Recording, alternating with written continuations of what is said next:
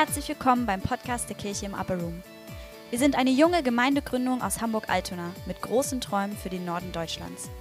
Unsere Predigten aus dem Gemeindealltag sollen dich inspirieren und dir Lust machen, noch tiefer mit Jesus in Beziehung zu treten. Wenn du mehr über uns erfahren willst, abonniere unseren Newsletter oder schreib uns einfach über unser Kontaktformular. Beides findest du in der Beschreibung. Und jetzt wünschen wir dir viel Spaß bei der heutigen Folge.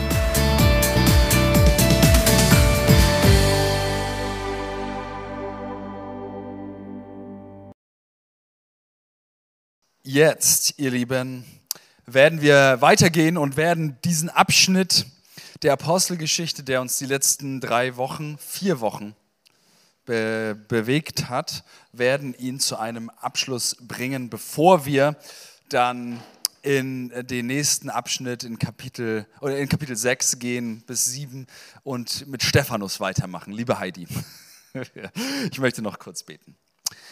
Herr, ich bete darum, dass du heute all das sagst, was du sagen möchtest. Herr, auch wenn ich rede.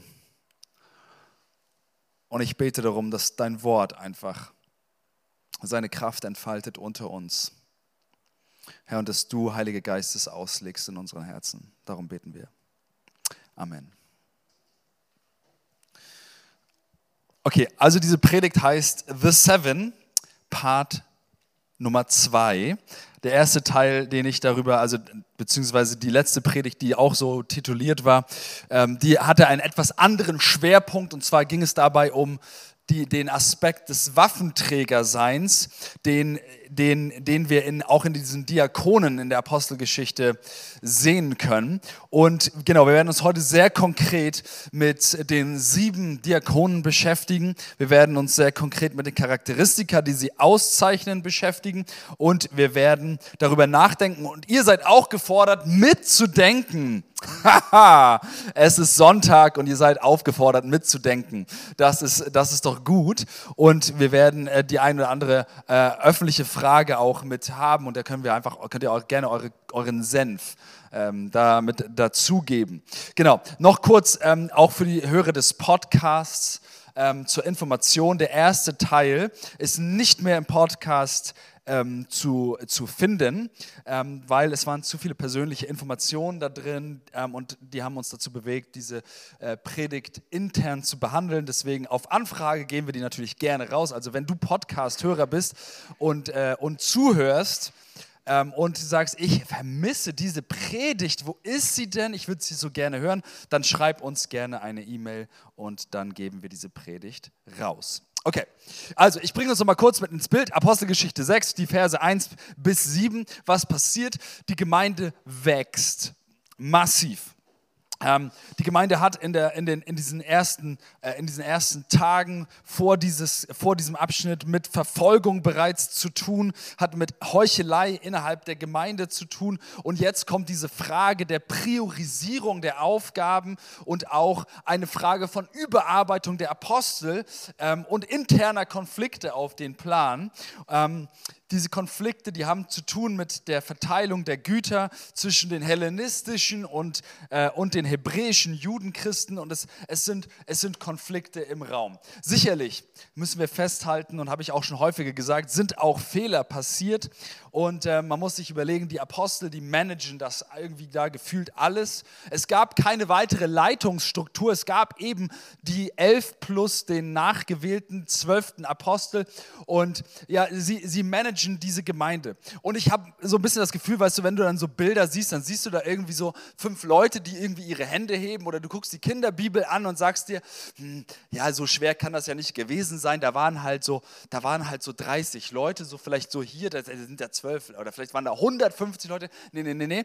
Ähm, nur mal kurz einmal, um dich, um dich ins Bild zu setzen. Wir wissen aus externen, also aus extra biblischen Quellen, unter anderem von dem Geschichtsschreiber Josephus, ja, wir wissen, dass die Zahl der Gemeindemitglieder der Christen in der damaligen Zeit zu diesem Zeitpunkt ungefähr 15.000 beträgt.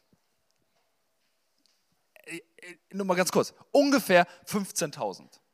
Das ist, das ist richtig heftig. Das ist richtig viel. Die Gemeinde hat ein massives Wachstum, wirklich ein massives Wachstum erlebt und, ähm, und hat wirklich, wirklich mittlerweile eine Größe bekommen, die eine absolute gesellschaftliche Relevanz mit sich gebracht hat. Ja, das war keine kleine Hausgemeinde mehr, sondern das war eine, eine, eine richtige Größe in der Stadt. Und da sind die zwölf Apostel drin. Sie predigen, sie beten, sie äh, kümmern sich um die Verteilung der Güter. Möglicherweise tun sie auch noch irgendwelche anderen praktischen Dienste. Es gibt keine weitere Leitungsebene. Und das ist natürlich, ist natürlich eine Überforderung. Genau. Und ich finde es schön zu sehen, die Kirche ist nicht perfekt zu dem damaligen Zeitpunkt. Die Leiter sind nicht perfekt, das ist irgendwie realistisch, aber trotzdem wirkt der Geist Gottes. Und bevor ich jetzt in den Text reingehe, ähm, sicherlich habt ihr ihn auch vor Augen, aber wir lesen ihn auch gleich nochmal. Ich möchte nochmal kurz drauf schauen in dieser Situation. Was, Leute, was haben die Apostel in diesem, in diesem Punkt, was haben sie nicht gemacht? Was haben sie nicht gemacht? Ja, wir können ja über vieles gleich sprechen, auch ne, wie haben sie die, die Diakone ausgewählt und so weiter und was waren das für Leute und so. Aber weißt du, jetzt mal so gemessen an normaler, heutzutage landläufigem Gemeindebau, ja, da, da, weißt du, was haben, sie, was haben sie nicht gemacht? Ja, sie haben das Problem nicht unter den Teppich gekehrt. Ja, ganz häufig in Gemeinde, weißt du, da, da, dann, dann gibt es da Konflikte und so weiter. Ja, und wir sind so, so, weißt du, dann sind wir so beschäftigt und haben unsere Prioritäten und haben unsere Strategien und unsere Dinge, die wir so machen, weißt du, und, und dann treten Probleme auf ja, und dann, ah, ja, ja, ist jetzt nicht so schlimm. Wir kümmern uns irgendwann ein äh, anderes Mal darüber, wenn wir mehr Zeit haben. So, pff. ja, hätte man ja auch machen können zu der damaligen Zeit. Ne? Aber das Problem wurde adressiert. Es wurde nicht unter den Teppich gekehrt. Ja, dann wir wissen, dass es ja auch ein Konflikt zwischen hellenistischen Christen und hebräischsprachigen sprachigen Christen in der Gemeinde gewesen ist, der auch in der Gesellschaft vorhanden war. Ja, die Apostel hätten zum selben Zeitpunkt auch sagen können, hey komm, wir, wir, wir suchen eine politische, diplomatische Lösung mit unseren Gehirnen, ja, und wir sind ja fähig darüber nachzudenken und jetzt suchen wir uns da eine Lösung und dann bauen wir eine Lösung, die irgendwie gerecht und so ist. Hätte man auch machen können. Haben sie nicht gemacht zu dem Zeitpunkt. Sie hätten auch eine verteidigende Haltung einnehmen können. Selbst auch das haben sie nicht gemacht. Sie haben mit keinem Wort, finden wir, dass sie gesagt haben, ja, aber ähm, ne, ihr, ihr, klagt uns hier an und jetzt haben wir ein Problem und so und äh, wir haben doch schon alles gegeben und jetzt ist die Gemeinde hier so, die so unmündig, die hätten ja auch mal aufstehen können und seht ihr nicht, wie viel wir arbeiten oder so. Auch das gab es nicht. Es gab keine verteidigende Haltung bei den Aposteln. Und jetzt ein ganz wichtiger Punkt der mir aufgefallen ist beim Nachdenken darüber. Leute, sie haben nicht aufgehört zu predigen. Finde ich einen interessanten, interessanten Punkt. Sie hätten auch sagen können, oh, hier ist echt jetzt gerade die, äh, die, hier richtig was am Dampfen und, ähm, und ja, also äh, wir sind total überarbeitet, wir brauchen irgendwie äh, erstmal ein Sabbatical oder so oder wir nehmen jetzt einfach unsere, unsere To-Do-Liste und dann streichen wir erstmal kräftig runter. Das haben sie nicht gemacht. Ja, sie sind weitergegangen in der Kraft Gottes. Sie hätten auch sagen können, jetzt streichen wir erstmal ein paar Sachen und konzentrieren uns darauf und dann, ne, und, dann, und dann fokussieren wir und dann gehen wir weiter. Haben sie nicht gemacht. Sie haben nicht aufgehört zu predigen, obwohl auch wahrscheinlich sie Fehler gemacht haben, wahrscheinlich auch gestresst gewesen sind, aber sie haben nicht aufgehört zu predigen. Sie haben nicht einflussreiche Leute aus der Welt genommen ja, oder Menschen mit einem großen Namen und sie dann als Leiter eingesetzt. Ist mir auch noch aufgefallen. Und sie haben auch nicht menschlich, die menschlich Begabtesten genommen. Ja, irgendwie Professor, Doktor, Doktor, Wirtschaft hier und so, ja, der bestimmt auch in der Gemeinde gewesen ist oder irgendwelche erfolgreichen Kaufleute aus der Welt, die sich bekehrt haben. Ja, ähm, und sie eingesetzt und gesagt haben, wer kann das hier für uns managen hier, lass uns mal ein Profiling machen und dann suchen wir die beste Person raus und die macht den Job. Haben sie auch nicht gemacht. Ja? Und all das sind Maßnahmen, die, die du so, wenn du so landläufig äh, in Gemeinde reinschaust, die, die, die du eigentlich ja auch schon viel findest. Und ich finde es spannend, manchmal darauf zu gucken, was haben die Apostel in der Situation eigentlich nicht gemacht. All das haben sie nicht gemacht. Sie haben eine sehr andere Herangehensweise gehabt und das finde ich cool. Lass uns den Text reinschauen. Lies gerne mit. Apostelgeschichte 6, die Verse 1 bis 7. Die Zahl der Jünger wuchs unaufhörlich. Allerdings wurden in dieser Zeit auch Klagen innerhalb der, innerhalb der Gemeinde laut. Und zwar von Seiten der Jünger, die aus griechischsprachigen Ländern stammten. Sie waren der Meinung, dass ihre Witwen bei der täglichen Versorgung mit Lebensmitteln benachteiligt wurden und beschwerten sich darüber bei den einheimischen Jüngern. Da beriefen die Zwölf eine Versammlung aller Jünger ein und erklärten, es wäre nicht gut, wenn wir Apostel uns persönlich um den Dienst der Verteilung der Lebensmittel kümmern müssten und darüber die Verkündigung von Gottes Botschaft vernachlässigen würden. Seht euch daher, liebe Geschwister, in eurer Mitte nach sieben Männern um, die einen guten Ruf haben mit dem Heiligen Geist erfüllt sind und von Gott Weisheit und Einsicht bekommen haben. Ihnen wollen wir diese Aufgabe übertragen. Wir selbst aber werden uns weiterhin ganz auf das Gebet und den Dienst der Verkündigung des Evangeliums konzentrieren. Dieser Vorschlag fand allgemeine Zustimmung und die Gemeinde wählte folgende sieben Männer aus. Stephanus, ein Mann mit festem Glauben und erfüllt vom Heiligen Geist. Philippus, Prochorus, Nikanor, Timon, Parmenas und Nikolaus, ein Nichtjuden aus Antiochia, der zum Judentum übergetreten war. Man ließ sie vor die Apostel treten und die Apostel beteten für sie und legten ihnen die Hände auf. Die Botschaft Gottes breitete sich weiter aus und die Zahl der Jünger in Jerusalem stieg sprunghaft an. Auch zahlreiche Priester nahmen das Evangelium an und glaubten an Jesus. Beim Lesen fiel mir gerade auf, sie haben auch nicht den Dienst an den Witwen äh, gestrichen. Ja? Das ist auch ein Punkt. Man hätte auch sagen können, oh ja, streichen wir doch irgendwas. Aber das war ihnen auch so wichtig, dieser, dieser, dieser Dienst an den, an, den, an den Schwachen und auch an den, an den Benachteiligten der Gesellschaft, dass sie das auch nicht gestrichen haben. Okay. Ich möchte gerne als, als Start in dieses, in dieses Wort äh, mit uns nochmal einen Abriss über die sieben im Einzelnen machen. Und möchte einmal mit uns anschauen, wer waren sie eigentlich? Was, wer, was, wer, wer verbirgt sich hinter diesen Namen? Was für Menschen waren das, sofern wir das herausfinden können? Ich habe da ein paar Informationen zusammengetragen und vielleicht findet ihr das auch so interessant, so ein paar Bibel-Nerd-Facts ähm, und äh, könnt, da mit mir, könnt da mit mir ein bisschen einsteigen. Okay? Und ich finde es bei, bei, dieser, bei dieser Präsentation über die einzelnen sieben Diakone so interessant, weil, weißt du, das, was du auch gleich an Diensten hörst, was aus diesen Männern geworden ist, ja, das begann damit, dass sie an den Tischen gedient haben, beziehungsweise dass sie die Güterverteilung in der Gemeinde übernommen haben. Einen so praktischen Dienst. Also, Stephanus, Lukas beschreibt ihn als ein Mann mit festem Glauben und erfüllt vom Heiligen Geist. Und du findest seine Geschichte dann in Kapitel 6, ne, gleich folgen die folgenden Verse und bis zum Ende des siebten Kapitels. Und Stephanus war schnell nicht mehr nur ein reiner Praktiker.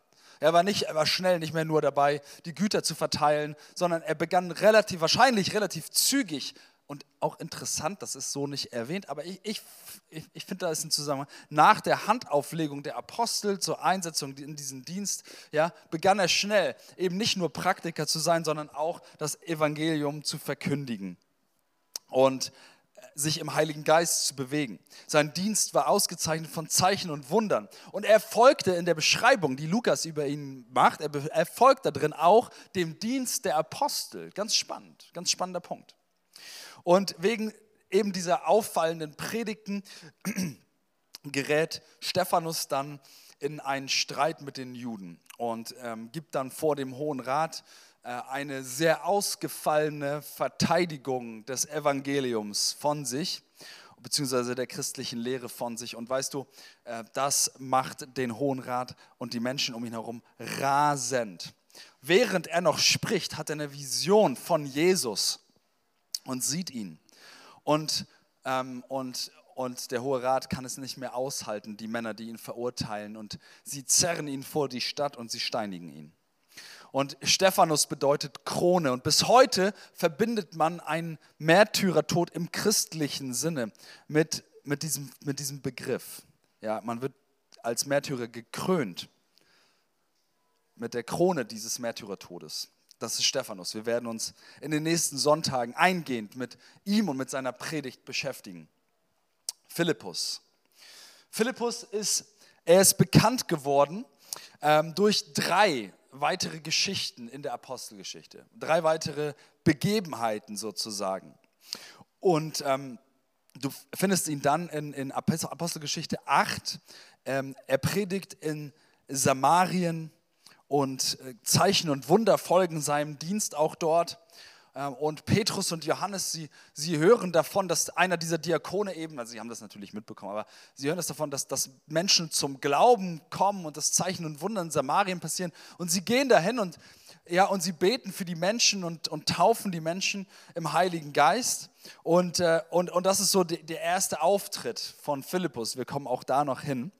Und dann ja, äh, ist die nächste Begebenheit, dass er den äthiopischen Kämmerer, ja, tauft und ihm das Evangelium erklärt, der gerade in seiner, äh, in seiner Buchrolle Jesaja liest und in seiner Pilgerreise von Jerusalem auf dem Rückweg ist.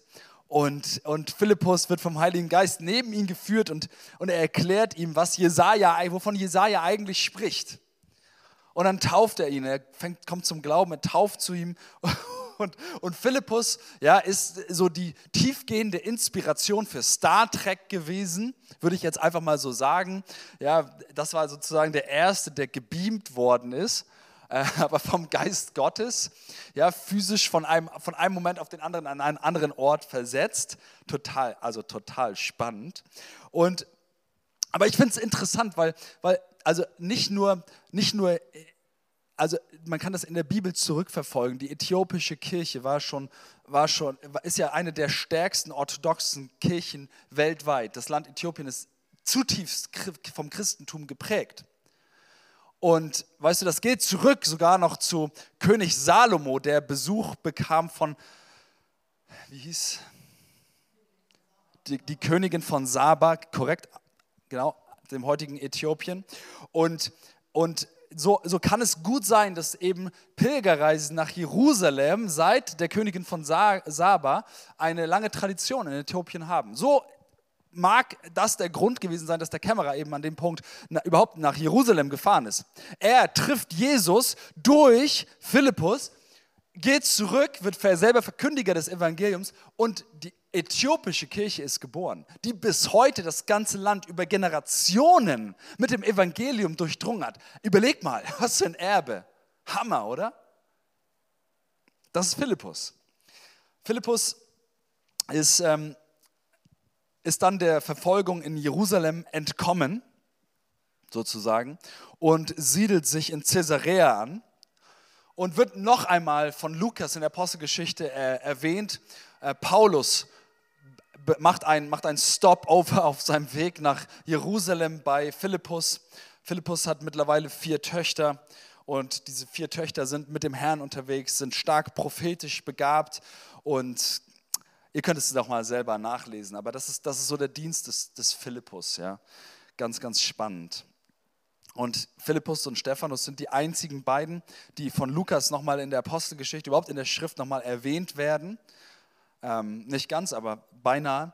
Und ähm, von daher sind die anderen, über die ich jetzt noch kurz sprechen möchte, sind, sind eben, das sind ja hauptsächlich von, äh, von Irenäus, dem Kirchenvater, über, überlieferte Schriften, wo wir Hintergrundinformationen über diese Person bekommen. Das ist eben nicht biblisches Material, von daher wissen wir nicht hundertprozentig, ob das wirklich, ob diese Personen wirklich in diesen Diensten standen. Aber das ist, was Irenäus vor allem über die folgenden Diakone sagt. Prochorus.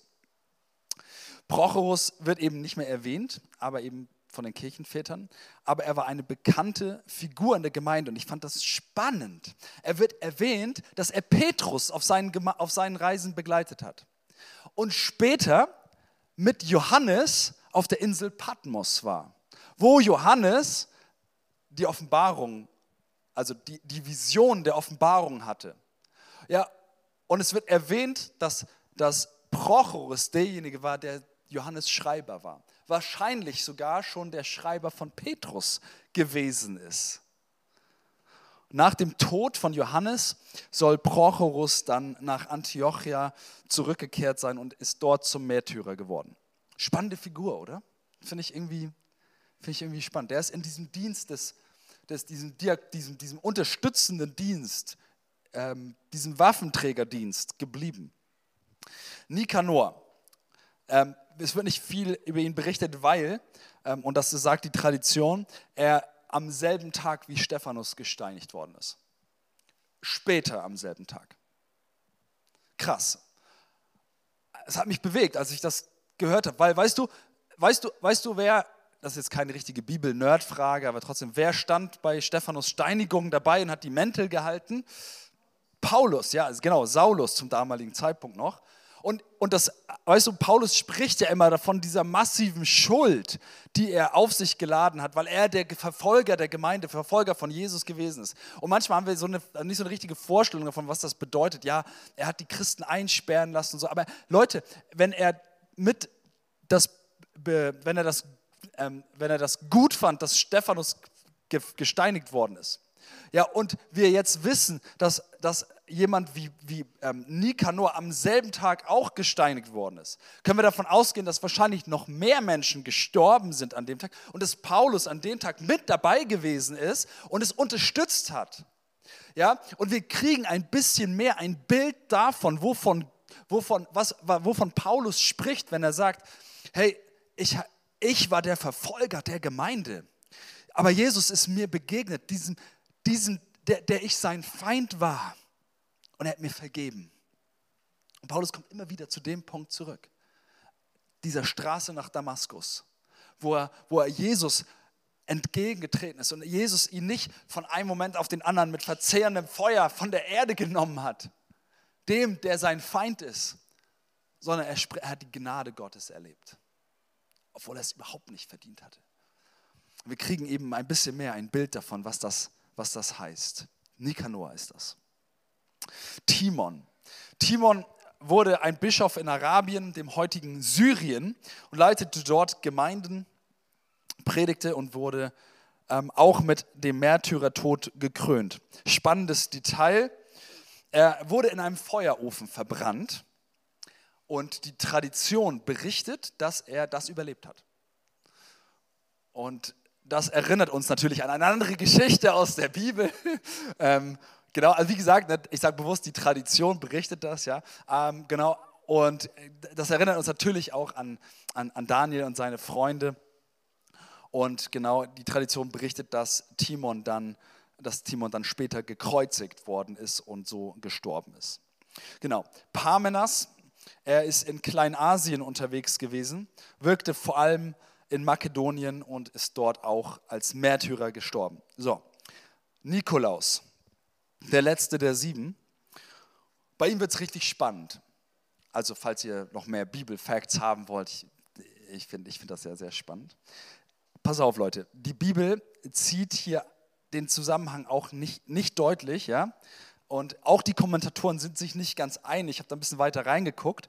Aber es deutet eben einiges darauf hin, dass Nikolaus der Begründer der Nikolaiten gewesen sein soll. Schon mal gehört?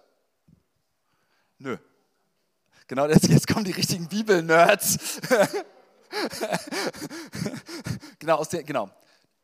In, in der Offenbarung des Johannes, ja, da, da, äh, da, da lobt Johannes die Gemeinde von Ephesus dafür, dass sie, dass sie die, ähm, in den Sendschreiben, dass sie, die, dass sie den Nikolaiten, Nikolaiten widerstanden hat.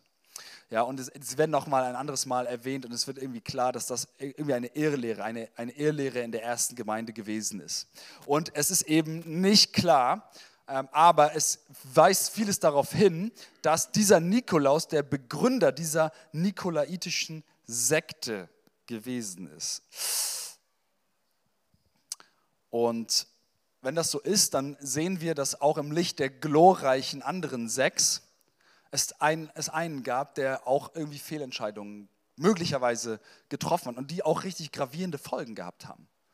Ja, also kannst du an einem Punkt in deinem Leben ja, von den Aposteln erwählt, ja, von der Gemeinde bestätigt, ja, von den Aposteln gesegnet, mit Heiligem Geist erfüllt sein, aber trotzdem dann im weiteren Verlauf deines Lebens Entscheidungen treffen, die, die dich, die dich zu, einem, zu, zu einer zu einer echten Gefahr machen, sogar für die Gemeinde. Das ist ganz schön krass.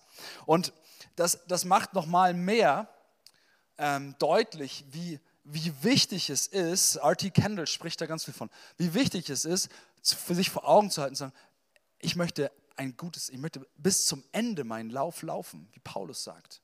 Ja, R.T. Kendall sagt immer, finish well. It ain't over till it's over.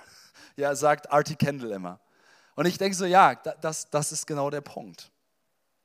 Und das war ja, muss ja ein krasser Skandal gewesen sein. Die Nikolaiten, die waren bekannt für Unmoral, ja, also vor allem sexueller Unmoral, Antinomien, Antinomianism, what's that in German? Antinomismus. Antinomismus, sowas, das heißt so Gesetzlosigkeit. Das heißt, das heißt, es ist eine, ist eine Sekte gewesen, in der einfach keine Moralvorstellungen sozusagen gelebt waren. Es ist so, so wie so eine eine übertriebene Sicht auf Gnade möglicherweise. Ähm, das ist so wie, ihr habt vielleicht von dem Fall von Karl Lenz von Hillsong gehört, der eine Affäre gehabt hat und jetzt in totaler Buße und Wiederherstellung unterwegs ist. Ja? Aber weißt du, stell dir vor, er würde sagen, ja, hey, ich habe meine Frau betrogen und äh, ja, liebe Gemeinde, das dürft ihr auch machen, ist kein Problem. Gott hat Gnade mit dir und äh, lebt euch aus, weil seine Gnade ist über allem und er hat dir auch deine Sexualität gegeben geben und gib Gas, ja? So ungefähr, so ungefähr wäre das. Und die Gemeinde, die Gemeinde sagt so, ja, super, das wollen wir auch und folgen dem, ja? Das ist Nikolaus, so, ja? Also ganz schön krass. Von daher, was wir mitnehmen können an dem Punkt ist auf jeden Fall, äh, ist auf jeden Fall, hey, it ain't over till it's, till it's over. Wir haben sechs strahlende Beispiele für den Weg der Diakone. Wir haben ein, ein schwarzes Schaf, so ein bisschen so wie bei Jesus. Und ich möchte jetzt, möchte jetzt mit uns nochmal anschauen, ähm, möchte uns anschauen, was, was für Kriterien gab es damals von den Seiten der Aposteln, damit die Diakone als weitere Leitungsebene in der Gemeinde eingesetzt worden sind. Ja, was, was für grundsätzliche Kriterien wurden überhaupt daran gelegt? Und es ist total spannend, Leute, weil weißt du, das war das erste Mal überhaupt, dass in Gemeindeleiterschaft eingeführt worden ist. Ja, die Apostel, die haben von Jesus, die haben damals kein, kein Gemeindewachstum, Gemeindebaukurs gehabt oder so. Also zwar schon, aber nicht in dem Sinne, dass sie jetzt wussten, okay, wir haben jetzt hier ein Konzept. Ja, erstmal müssen wir das Evangelium predigen und dann irgendwann haben wir genügend Gläubige und dann müssen wir Leiter einsetzen und dann da, da, da, da und dann gibt es ein Training für Leiterschaft die hatten kein Handbuch für Gemeindebau an der Stelle, sondern das war alles durch den Heiligen Geist inspiriert.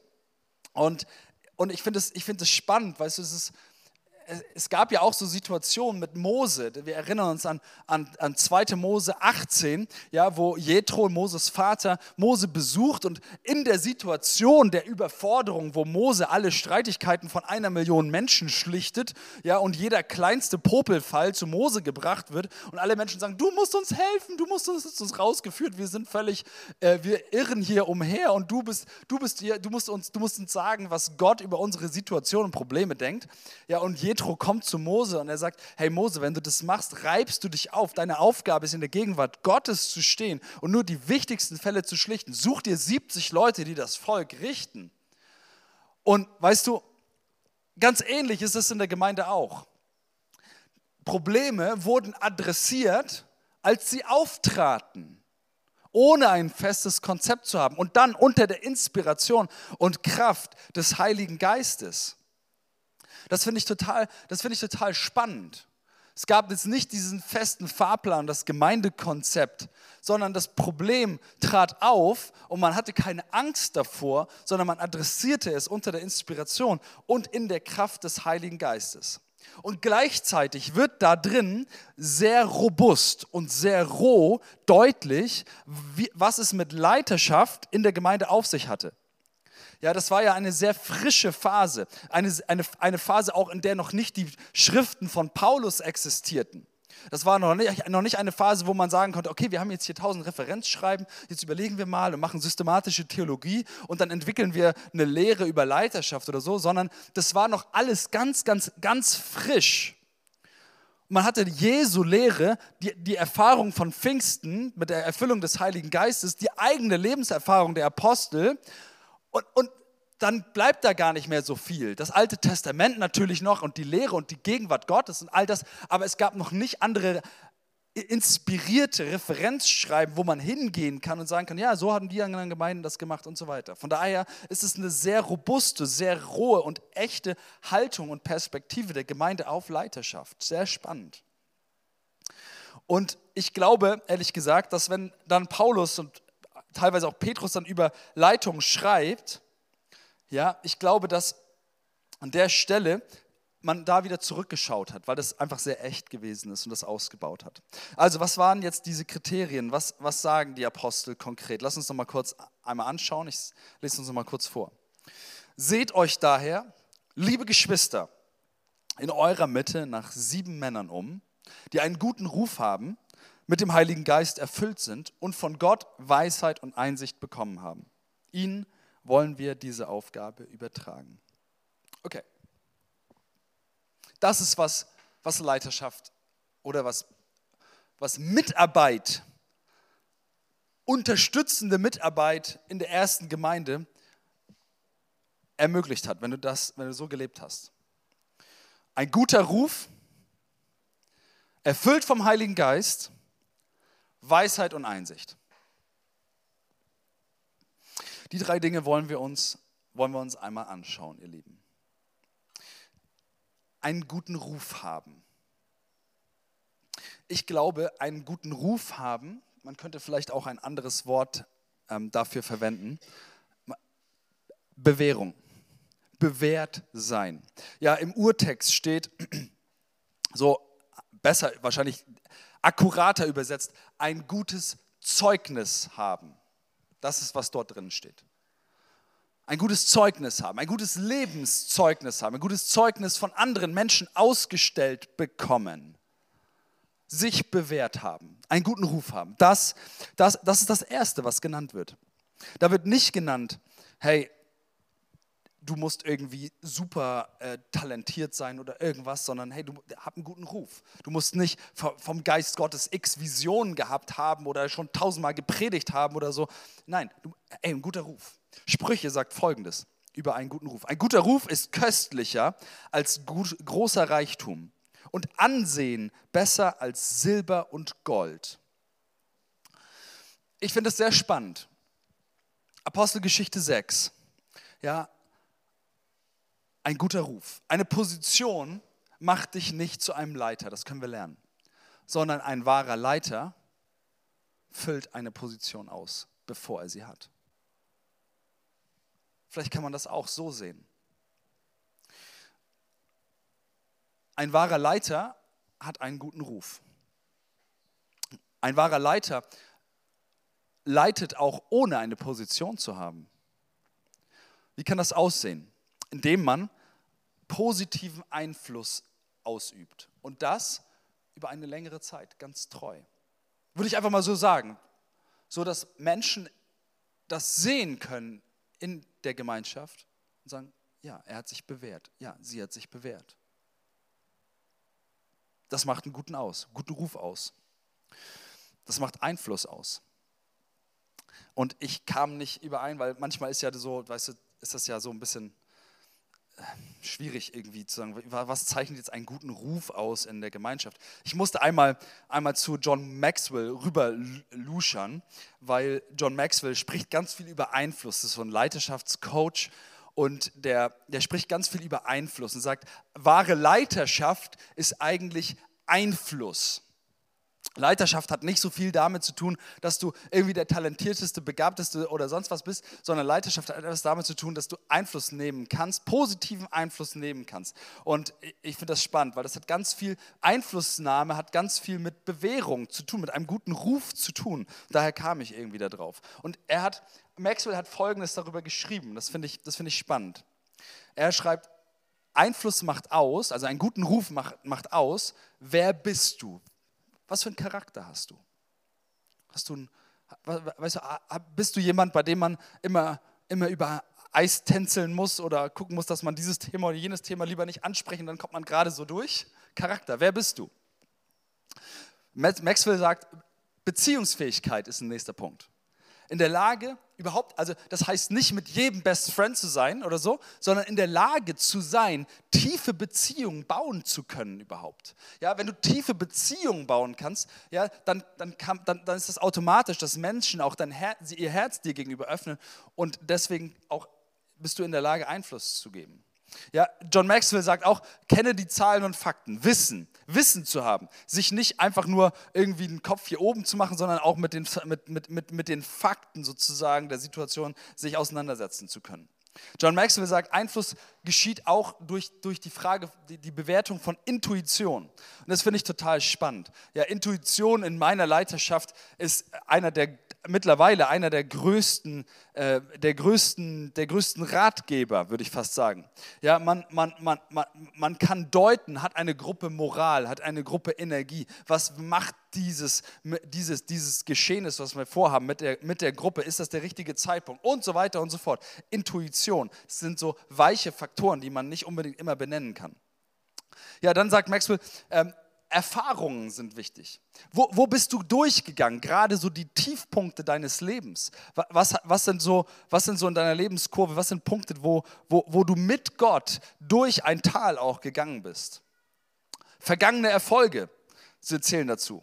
Was sind Punkte der Referenz in deiner Geschichte? Und auch natürlich auch die Frage von, also von überhaupt auch von Fähigkeiten. Was für Kompetenzen zeichnen dich aus? Also das ist nur so als kurzer Exkurs, was John Maxwell darüber sagt. Und ich finde es ein cooles Gedankenspiel zu sagen, ja, was macht eigentlich einen guten Ruf aus in der Gemeinschaft? Und ich finde, das sind Punkte, da, da wird es vielleicht ein bisschen nochmal ein bisschen praktischer. Ja, also, Lukas erwähnt hier, der gute Ruf in der Gemeinschaft der Gläubigen, der steht steht als allererstes da. Und ich finde, möchte noch einen weiteren Gedanken dazu loswerden. Weißt du?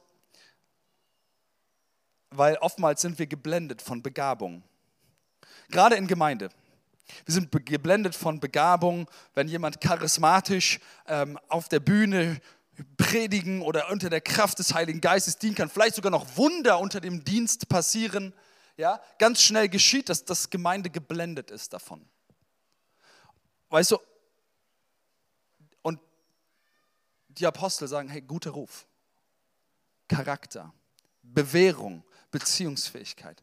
Weißt du, hey, das kommt noch davor. Und ich finde, das ist ein wichtiges Prinzip. Charakter und Bewährung und guter Ruf kommen vor der Begabung.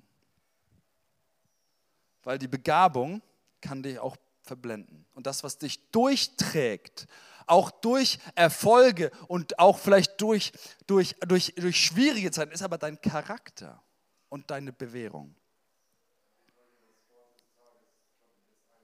André hat das Wort des Tages.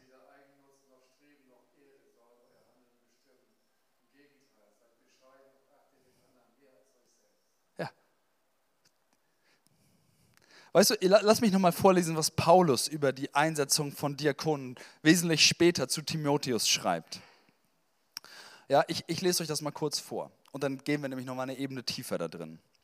Er schreibt im 1. Timotheusbrief, Kapitel 3, ab Vers 8. Auch die Diakone in der Gemeinde sollen geachtete Leute sein, ehrlich und glaubwürdig in ihrem Reden Sie sollen nicht zu viel Wein trinken und nicht darauf aus sein, sich durch unehrliche Geschäfte zu bereichern. Denn das Geheimnis, das ihnen mit dem Glauben anvertraut wurde, können sie nur in einem reinen Gewissen bewahren. Die Diakone müssen sich ebenfalls zuerst bewähren. Da haben wir es. Nur wenn an ihnen nichts auszusetzen ist, darf man sie zum Dienst zulassen. Genauso sollen die Diakonen, Diakoninnen Diakoninnen, sorry, das meint ähm, die Frauen der Diakone, vorbildlich leben, keine Klatschmäuler sein, sondern besonnen und in allen Dingen zuverlässig. Auch für einen Diakon gilt, dass er seiner Frau die Treue halten und verantwortungsbewusst für seine Familie sorgen muss. Wer sich so in seinem Dienst als Diakon bewährt, den, den wird die Gemeinde achten und er selbst wird die Zuversicht und Freude ausstrahlen, wie sie der Glaube an Christus schenkt. Paulus verwendet jetzt auch da, wenn du zugehört hast, nicht so viele Worte über geistliche Begabungen, sondern ganz viel, was er sagt, ist, ist Charakter und ist Lebenswandel, aber aus der Kraft des Heiligen Geistes. Das möchte ich dazu, dazu hinzufügen. Das, was Paulus da schreibt, ja, gerade so wie der, die, weißt du, die Freude, ja, die der Glaube an Jesus schenkt, da strahlt das, diese Zuversicht und Freude, die der Glaube schenkt, das strahlt da so hervor, ja, dass all das aus der Kraft des Heiligen Geistes geschieht. Ich habe das Jojo vorgelesen und da hat sie zu mir gesagt, dass ihr erstes, erstes Kommentar war, ja, wow, das geht ja nur, wenn du aus der Kraft des Heiligen Geistes lebst. Das ist ja gar nicht so leicht. Und ich so, ja, genau das ist der Punkt. Ja, und, und das, ist, das, ist, das ist so, was Paulus darüber schreibt. Und ich finde es spannend, weil er, ich glaube, er, er ist in seine Überlegungen zurückgegangen zu Petrus, Johannes, ja, zu den Aposteln und, und zur Jerusalemer Gemeinde. Und er hat dann gesagt, okay, was, was ist meine Erfahrung? Was haben die damals gesagt? Und ich baue das jetzt aus. So kommt es mir vor. Er hat es für weitere Gemeinden einfach weiter ausgebaut zur Einsetzung von Diakonen, was damals gesagt worden ist. Warum ist das so? Meine These ist, ja, es wurden Enttäuschungen in diesem Bereich erlebt. Und meine These ist, die Gemeinde braucht ein paar mehr konkrete Ideen dazu, als nur, dass gesagt wird, hey, habt einen guten Ruf. Vielleicht ganz ähnlich wie wir heute. Ja, was heißt denn ein guter Ruf? Was heißt denn das überhaupt? Ja, ich kann mir vorstellen, dass Paulus an dem Punkt äh, deswegen das nochmal weiter ausgeführt hat. Und ich glaube ehrlich gesagt, und das deckt sich auch mit unserer Erfahrung. Das Problem ist oftmals, nicht immer, aber oftmals, gerade wenn es zu Problemen in Leiterschaft kommt, nicht die geistliche Begabung oder die Kompetenz oder ähnliches, sondern ist oftmals der Charakter, die, Mensch, die, die, die menschliche Komponente da drin. Und da setzt Paulus den Fokus drauf. Und es deckt sich mit unserer Praxis eben heute. Okay. Und ich finde es cool, weil weißt du, all diese Dinge, die da beschrieben werden, die kann jeder zu jeder Zeit entwickeln. Ja, wir haben alle den Heiligen Geist. Wir lernen gerade Leben im Geist, ja, was so eine Grundvoraussetzung ist für Jüngerschaft. Ja, wir sind da drin unterwegs. Das heißt, im Leben, im Geist unterwegs zu sein, in den praktischen, ganz einfachen Dingen des Lebens, weißt du, setzt dich mehr und mehr auf, genau dich da drin zu bewähren, so unterwegs zu sein und in der Gemeinde anerkannt zu werden, weil sie sagen, wow, das ist jemand, der, der, der hat einen guten Ruf, der bewährt sich in den Dingen Gottes, der bewährt sich, der bewährt sich im Leben aus der Kraft des Heiligen Geistes. Und ich finde es spannend, so als wenn du jetzt jemanden wie, wie meinetwegen ähm, Nikanor oder Prochorus, ja, wenn du den irgendwie dann so fragst, ein paar Jahre später. Ich, würd, ich, würd, weißt, ich finde das sowieso eine spannende Frage. Das hört man ja auch häufiger, wenn man so Leiterschaftspodcasts hört. Weißt du, so, hey, was hast du vor zehn Jahren gemacht, als dich noch keiner kannte? Finde ich eine ganz spannende Frage, tatsächlich. Und weißt du, ich würde mich, was habt, was, habt, was habt ihr gemacht? Was habt ihr richtig gemacht in der Zeit? Spannender Punkt für dich heute, wenn du sagst, ja, ich möchte eigentlich auch, ich möchte eigentlich mehr mitarbeiten im Reich Gottes und ich habe eigentlich, glaube ich, dass ich berufen bin für dies und jenes und das. Ja, okay, okay, was machst du heute? Hey, bist du, bist du im Leben Geist unterwegs? Bist du, äh, bist du in, der, in der Vision unterwegs? Ähm, arbeitest du mit, an den Dingen, die der Heilige Geist in deinem, nicht an allem, ja, aber arbeitest du an den Dingen, die der Heilige Geist dir in deinem, in deinem Leben zeigt? Bist du in Gemeinde da?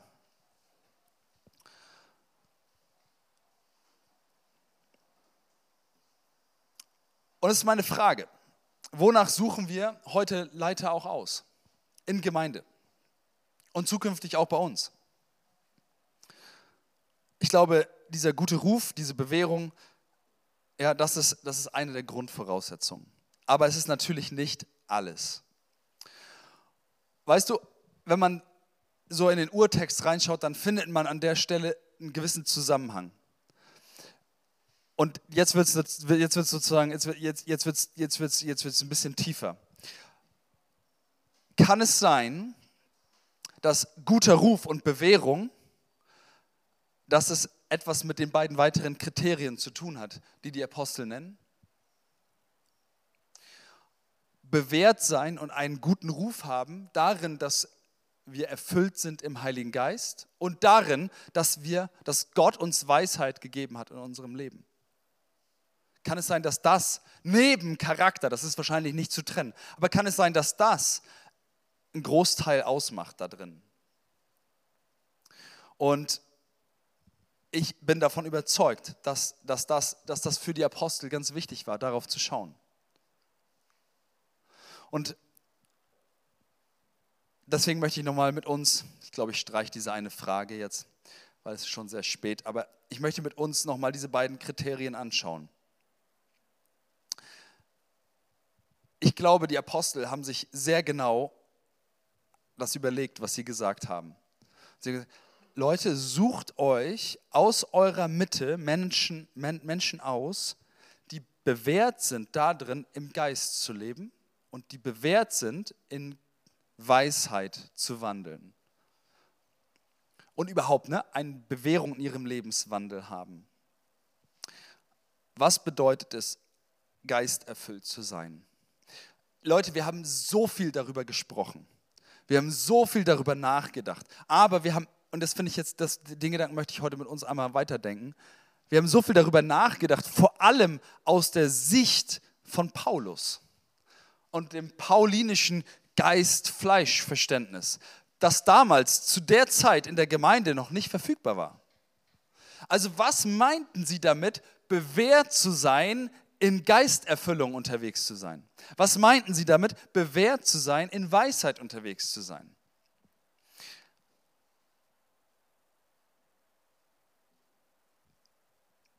ist eine spannende Frage. Sie hatten diese ganzen paulinischen Schriften nicht. Ich möchte eine Sache noch festhalten. Ich glaube, in der ersten Gemeinde war es völlig klar, dass nur geisterfüllte Christen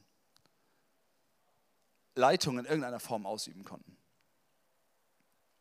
Weißt du, häufiger, häufiger ist es ja so, dass ich habe das auch schon gehört und es ist auch in Kirche absolut allgemeingültige Praxis, dass man sagt, hey, weißt du was, super, dass du da bist, du bist Kirche, komm, stell dich auf die Bühne, mach Lobpreis mit.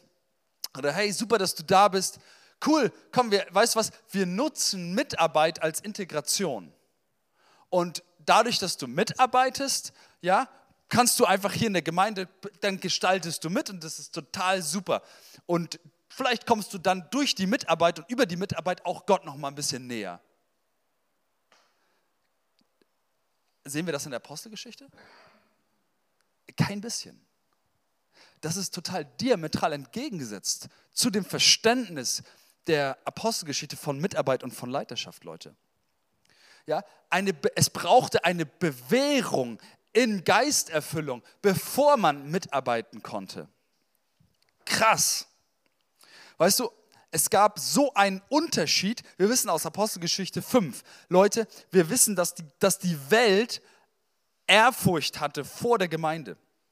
Es gab so eine Trennlinie zwischen Welt und Gemeinde, dass sie, dass sie, dass sie Furcht hatten, dazuzugehören. Weil, wenn du dazugehörst, kann es sein, dass du, dass du stirbst. Hananias und Sapphira Beispiel, ja? Wisst ihr, was ich meine? Es war so eine Trennlinie zwischen Welt und zwischen Welt und Gemeinde. Und deswegen kannst du dir, weißt du, es gibt noch einen anderen, es gibt ja so ein Kapitel, in, äh, siebter, siebtes Kapitel Korintherbrief, ja, die, die Frauen fragen, aus der Gemeinde fragen Apostel Paulus und sagen, hey, Paulus, wir sind jetzt Christen geworden, unsere Männer sind keine Christen, das heißt ja, dass wir uns eigentlich scheiden lassen müssen, oder? Weißt du, und Paulus, er sagt zu ihnen, nein, nein, nein, nein, lasst, bleibt verheiratet, ist okay, sie werden auch mit dadurch über den Segen kommen, aber das ist die, als die Ausnahme. Wenn ihr euch einen Mann sucht, dann sucht euch lieber einen von drinnen aus. So, ja? Das hat er jetzt so nicht gesagt, aber das ist, was, ich, was, was irgendwie logisch ist. Ja, und verstehst du, da ist, da ist in der Gemeinde so ein Verständnis davon, dass es ein drinnen und ein draußen gibt. Deswegen ist der Gedanke, dass man jemanden, der Jesus nicht kennt, als integrative Maßnahme in Mitarbeit reinzunehmen, das ist völlig abwegig in der ersten Gemeinde gewesen. Das, das gab es irgendwie nicht. Also zumindest nicht in, so, wie ich, so wie ich die Bibel lese. Und weißt du, deswegen, deswegen ist, das, ist es irgendwie, ist irgendwie krass. Und jetzt meine Frage an uns, was denkst du, wonach haben die Apostel Ausschau gehalten? Wonach hat die Gemeinde Ausschau gehalten, wenn es um das Thema Geisterfüllung ging? Denk mal kurz mit mir. Wonach haben sie Ausschau gehalten? Sie hatten keine paulinischen Schriften über die Begabungen und all das. Wonach haben sie Ausschau gehalten? Ich würde sagen, der Kern ja, ist, sie haben danach Ausschau gehalten, was sie selber erlebt haben. Ja, das findest du auch in Apostelgeschichte 10. als die, äh, die, die Mitglieder von Cornelius Haushalt äh, erfüllt worden sind vom Heiligen Geist, in fremden Sprachen angefangen haben zu sprechen. Ja, dann kommen die Apostel und sehen das und sagen, wow, wer kann ihnen das Wasser verwehren, getauft zu werden? Sie haben ja dasselbe erlebt wie wir. Ich glaube, das Prinzip, das war damals, das war damals, das war damals vorhanden.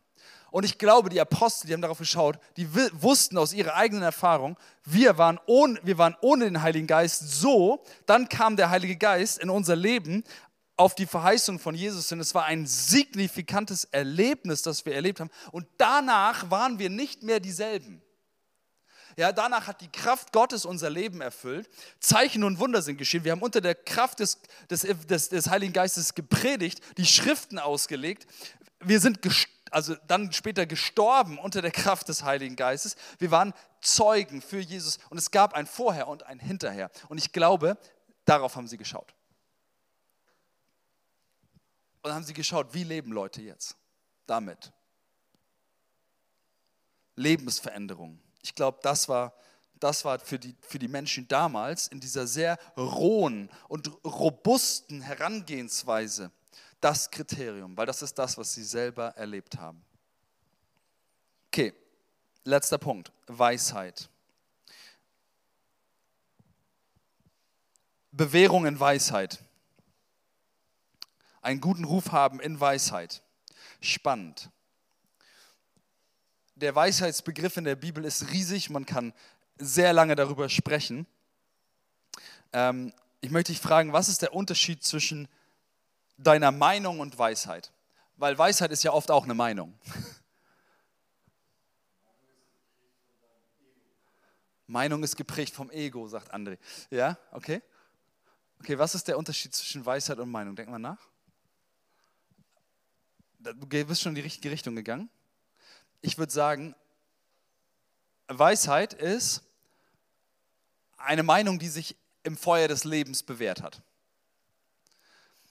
Weißt du, so, wir haben damals, äh, als ich noch ein ganz junger Mensch war, Anfang der 20er, das ist, äh, nicht, mehr, nicht, mehr, das ist nicht mehr nur ganz kurz her, aber egal, äh, da haben wir, da haben wir, habe ich bei einer Firma hier in der Stadt gearbeitet und äh, wir haben dann immer äh, ein bisschen darüber gelächelt, weil wir waren halt die harten Lagerarbeiter, Servicekräfte und Barkeeper, die die Nächte lang gearbeitet haben und so für diese Veranstaltungsagentur und die Veranstaltung gerockt haben und so.